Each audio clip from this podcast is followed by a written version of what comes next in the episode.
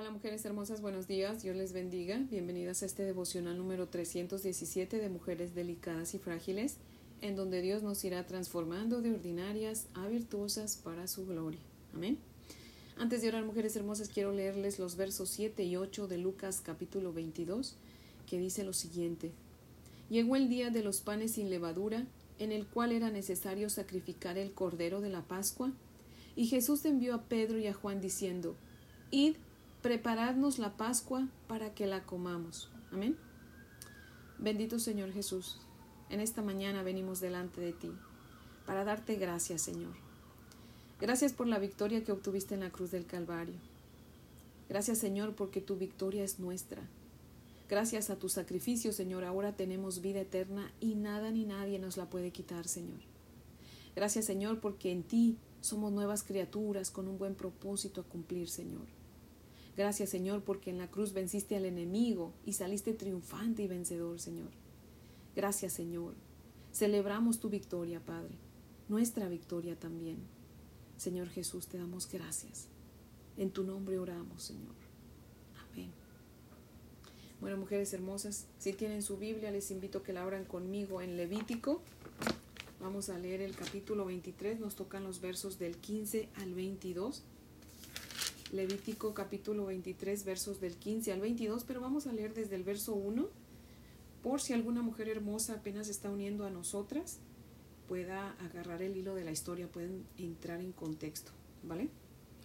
Dice la palabra del Señor así, en Levítico 23 del 15 al 22.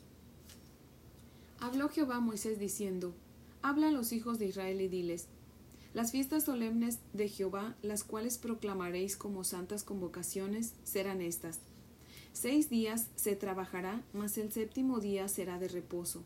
Santa convocación.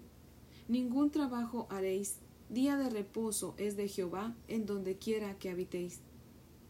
Estas son las fiestas solemnes de Jehová, las convocaciones santas a las cuales convocaréis en sus tiempos. En el mes primero, a los catorce días del mes, entre las dos tardes. Pascua es de Jehová y a los quince días de este mes es la fiesta solemne de los panes sin levadura a Jehová. Siete días comeréis pan sin levadura. El primer día tendréis santa convocación, ningún trabajo de siervo haréis, y ofreceréis a Jehová siete días ofrenda encendida. El séptimo día será santa convocación, ningún trabajo de siervo haréis. Y habló Jehová a Moisés diciendo, Habla a los hijos de Israel y diles, cuando hayáis entrado en la tierra que yo os doy, y seguéis su mies, traeréis al sacerdote una gavilla por primicia de los primeros frutos de vuestra siega, y el sacerdote mecerá la gavilla delante de Jehová, para que seáis aceptos. El día siguiente del día de reposo la mecerá, y el día que ofrezcáis la gavilla, ofreceréis un cordero de un año sin defecto en holocausto a Jehová. Su ofrenda será dos décimas de efa de flor de harina amasada con aceite, ofrenda encendida a Jehová en olor gratísimo, y su libación será de vino, la cuarta parte de un hin. No comeréis pan, ni grano tostado, ni espiga fresca, hasta este mismo día, hasta que hayáis ofrecido la ofrenda de vuestro Dios. Estatuto perpetuo es por vuestras edades en donde quiera que habitéis y contaréis desde el día que sigue al día de reposo, desde el día en que ofrecisteis la gavilla de la ofrenda mecida, siete semanas cumplidas serán. Hasta el día siguiente del séptimo día de reposo contaréis cincuenta días. Entonces ofreceréis el nuevo grano a Jehová. De vuestras habitaciones traeréis dos panes para ofrenda mecida, que serán de dos décimas de efa de flor de harina, cocidos con levadura, como primicias para Jehová. Y ofreceréis con el pan siete corderos de un año, sin defecto, un becerro de la vacada y dos carneros. Serán holocaustos a Jehová con su ofrenda y sus libaciones, ofrenda encendida de olor grato para Jehová. Ofreceréis además un macho cabrío por expiación y dos corderos de un año en sacrificio de ofrenda de paz y el sacerdote los presentará como ofrenda mecida delante de Jehová, con el pan de las primicias y los dos corderos serán cosa sagrada a Jehová para el sacerdote. Y convocaréis en este mismo día santa convocación. Ningún trabajo de siervos haréis, estatuto perpetuo en donde quiera que habitéis por vuestras generaciones. Cuando segareis la mies de vuestra tierra, no segaréis hasta el último rincón de ella, ni espigarás tu siega. Para el pobre y para el extranjero la dejarás. Yo Jehová, vuestro Dios. Amén. Ahora les voy a leer el comentario de Matthew Henry que cita lo siguiente. Dice, la fiesta de la semana se celebraba para conmemorar la entrega de la ley 50 días después de la salida de Egipto y anunciaba el derramamiento del Espíritu Santo 50 días después que Cristo, nuestra Pascua, fue crucificado por nosotros. Ese día los apóstoles presentaron las primicias de la Iglesia cristiana a Dios. A la institución de la fiesta de Pentecostés se agrega una reiteración de la ley por la cual se les mandaba dejar rebuscos en sus campos. Quienes son verdaderamente sensibles a la misericordia recibida de Dios, tendrán misericordia del pobre sin quejarse. Fin de la cita. Vamos a leer nuevamente, mujeres hermosas, los versos 15 y 16.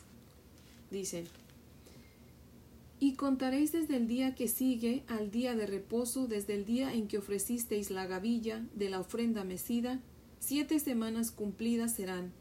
Hasta el día siguiente del séptimo día de reposo, contaréis cincuenta días. Entonces ofreceréis el nuevo grano a Jehová. Amén.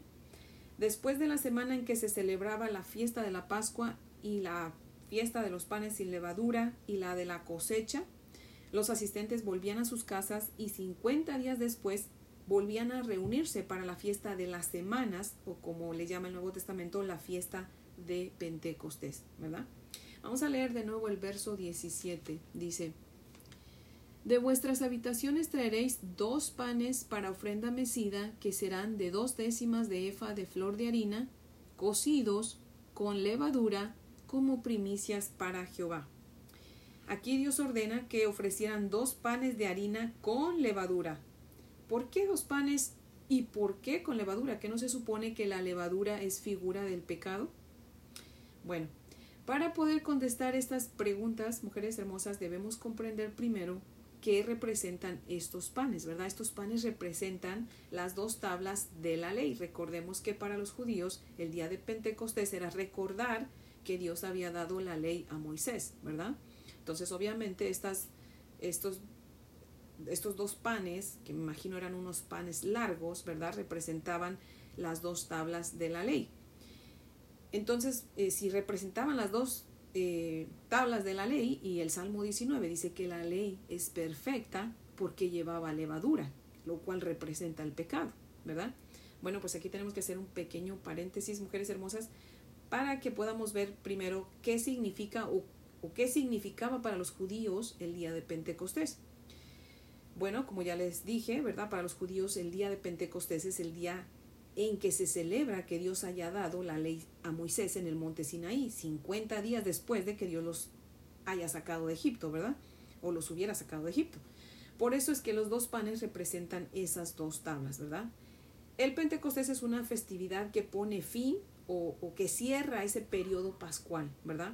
Para nosotros los cristianos es la conmemoración del descenso del Espíritu Santo sobre los apóstoles de nuestro Señor Jesucristo, ¿verdad? Que de hecho pues marca el nacimiento de la iglesia. Así que pues ya vamos entendiendo un poquito, ¿verdad? De por qué los panes representan las dos tablas de la ley. Antes de que el Espíritu Santo descendiera sobre los apóstoles, en el mundo había solo dos tipos de personas, mujeres hermosas. O se puede decir que el mundo estaba dividido en dos grupos de personas, ¿verdad? En judíos y en gentiles, nada más, ¿verdad? Pero después que el Espíritu Santo desciende, después de que tres mil personas nacieran de nuevo en un mismo día, pues surgió un tercer grupo. ¿Cuál es ese grupo, mujeres hermosas? La iglesia, ¿verdad? La cual está compuesta por pecadores, judíos y gentiles, ¿verdad? Por eso debía haber levadura en el pan, porque la iglesia compuesta de pecadores pues está muy lejos de ser sin pecado, ¿verdad? Entonces los dos panes con levadura representan las dos tablas de la ley dadas a pecadores que formamos la iglesia, ¿verdad? Vamos a leer de nuevo el verso 22 ahora. Dice, Cuando segareis la mies de vuestra tierra, no segaréis hasta el último rincón de ella, ni espigarás tu siega. Para el pobre y para el extranjero la dejarás. Yo Jehová vuestro Dios. Amén. En este versículo 22, Dios, que es la, la compasión y la sabiduría personificada, ordena que no se ciegue hasta lo último del terreno, ¿verdad? O de la tierra sembrada o de la cosecha, porque eso era para los pobres. Todas las orillas del sembradío le pertenecía a los pobres, eso era ley, ¿verdad? Y si usted está familiarizada con la Biblia y conoce la historia del libro de Ruth, ¿verdad? Ruth es la historia de una mujer judía y de su nuera gentil, ¿verdad? Que ilustra pues aquí las dos, las dos aplicaciones aquí, de aquí de este versículo, ¿verdad? Lo histórico y lo profético. Pues Ruth y Noemí eran pobres, ¿verdad? Y Ruth fue a espigar, o más bien fue a recoger las espigas que los empleados de voz iban dejando, y eso era legal, ¿verdad? Aquí lo estamos viendo, era legal, por eso es que ella iba y recogía esas espigas de las orillas, ¿verdad? Eventualmente Ruth se casa con vos, el dueño de esa tierra donde ella iba a recoger las espigas, y de ellos vendría un hijo que se llamaba Obed, y Obed vino a ser el padre de Jesse, y Jesse vino a ser el padre del rey David, de donde vendría y de donde vino nuestro precioso Salvador, nuestro Señor Jesucristo. Amén. Así que Ruth, siendo gentil, aprendió acerca de Dios por una judía que era su suegra Noemí, y Noemí recibió de su nuera gentil a Obed, de donde vendría nuestro amado Redentor, nuestro Señor Jesucristo. Amén. O sea, que básicamente Ruth, la moabita, por ser gentil, pues era como la levadura que vino a unirse con vos, un judío, y de los dos nació aquel de quien vendría nuestro Señor Jesucristo. Por eso los dos panes y por eso con levadura, ¿verdad? O sea, las dos tablas de la ley dadas a pecadores que formamos la iglesia. Amén. Y mujeres hermosas, fíjese, ya ahorita grabando el, programa, eh, leyendo de nuevo desde el verso 1, Dios me muestra otra cosa en los primeros versículos, mujeres hermosas. Vamos a leer los versos eh, del 1 al 3, pero ahí en su Biblia, esa división del capítulo 23, o sea, tiene como título las fiestas solemnes, ¿verdad? Y bueno, vamos a leer los primeros tres versos. Dice, habló Jehová a Moisés diciendo, habla a los hijos de Israel y diles, las fiestas solemnes de Jehová, las cuales proclamaréis como santas convocaciones, serán estas. Seis días se trabajará, mas el séptimo día será de reposo, santa convocación. Ningún trabajo haréis, día de reposo es de Jehová en donde quiera que habitéis.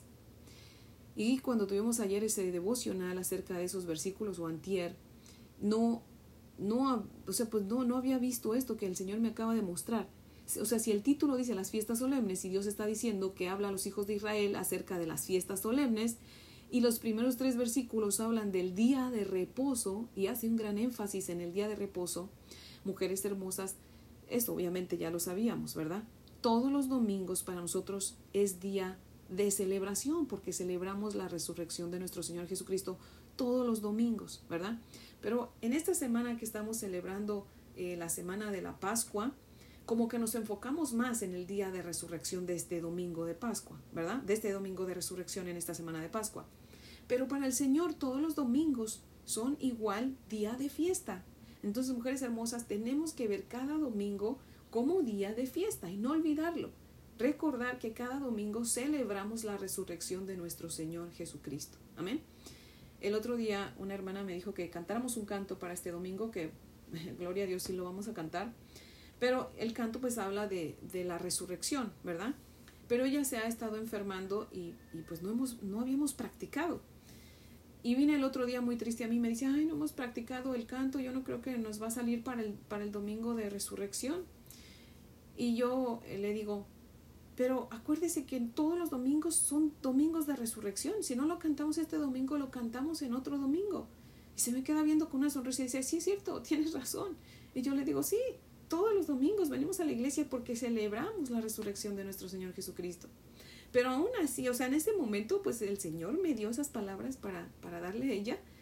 Y, pero a veces sí, hasta a mí se me olvida. Entonces vamos a la iglesia y obviamente vamos con gozo para servir al Señor, para compartir con los hermanos. Pero a veces sí se nos olvida que cada domingo celebramos la resurrección de nuestro Señor Jesucristo. Y aquí el Señor me dice, fue como que si el Señor dijera, mira, abre tus ojos. O sea, para mí cada domingo es es día de celebración, celebren cada domingo con gozo, ¿verdad? No puede haber una celebración con tristeza, no sería celebración, ¿verdad? Pero, mujeres hermosas, solo quería compartirles eso, ¿verdad? Así que ese es el devocional de hoy, mujeres hermosas, que espero que sea de gran bendición. Y pues alabemos a nuestro Dios, ¿verdad? Porque nos permite ser parte de su iglesia, ¿verdad? Siendo unas gentiles pecadoras, ¿verdad? Pero Dios nos ama tanto que tenía ya su plan, ¿verdad? de hacernos parte de su iglesia y por eso envió a su Hijo Jesucristo a morir por nosotros. Amén. Y mujeres hermosas, quiero cantar un canto para la gloria de nuestro Dios. Si se lo sabe, cántelo conmigo. La verdad yo nunca lo he cantado, pero lo he escuchado de mis hermanos que les decía yo el otro día de, de Jonathan y Sara Jerez. Así que espero que lo pueda yo cantar para la gloria de nuestro Dios. Y como le digo, si lo ha escuchado, por favor cántelo conmigo. Y pues bueno, el canto se llama el poder de la cruz. Amén. Y el canto dice así. Oh, al ver aquel negro amanecer, Cristo entregado a morir, el juzgado siendo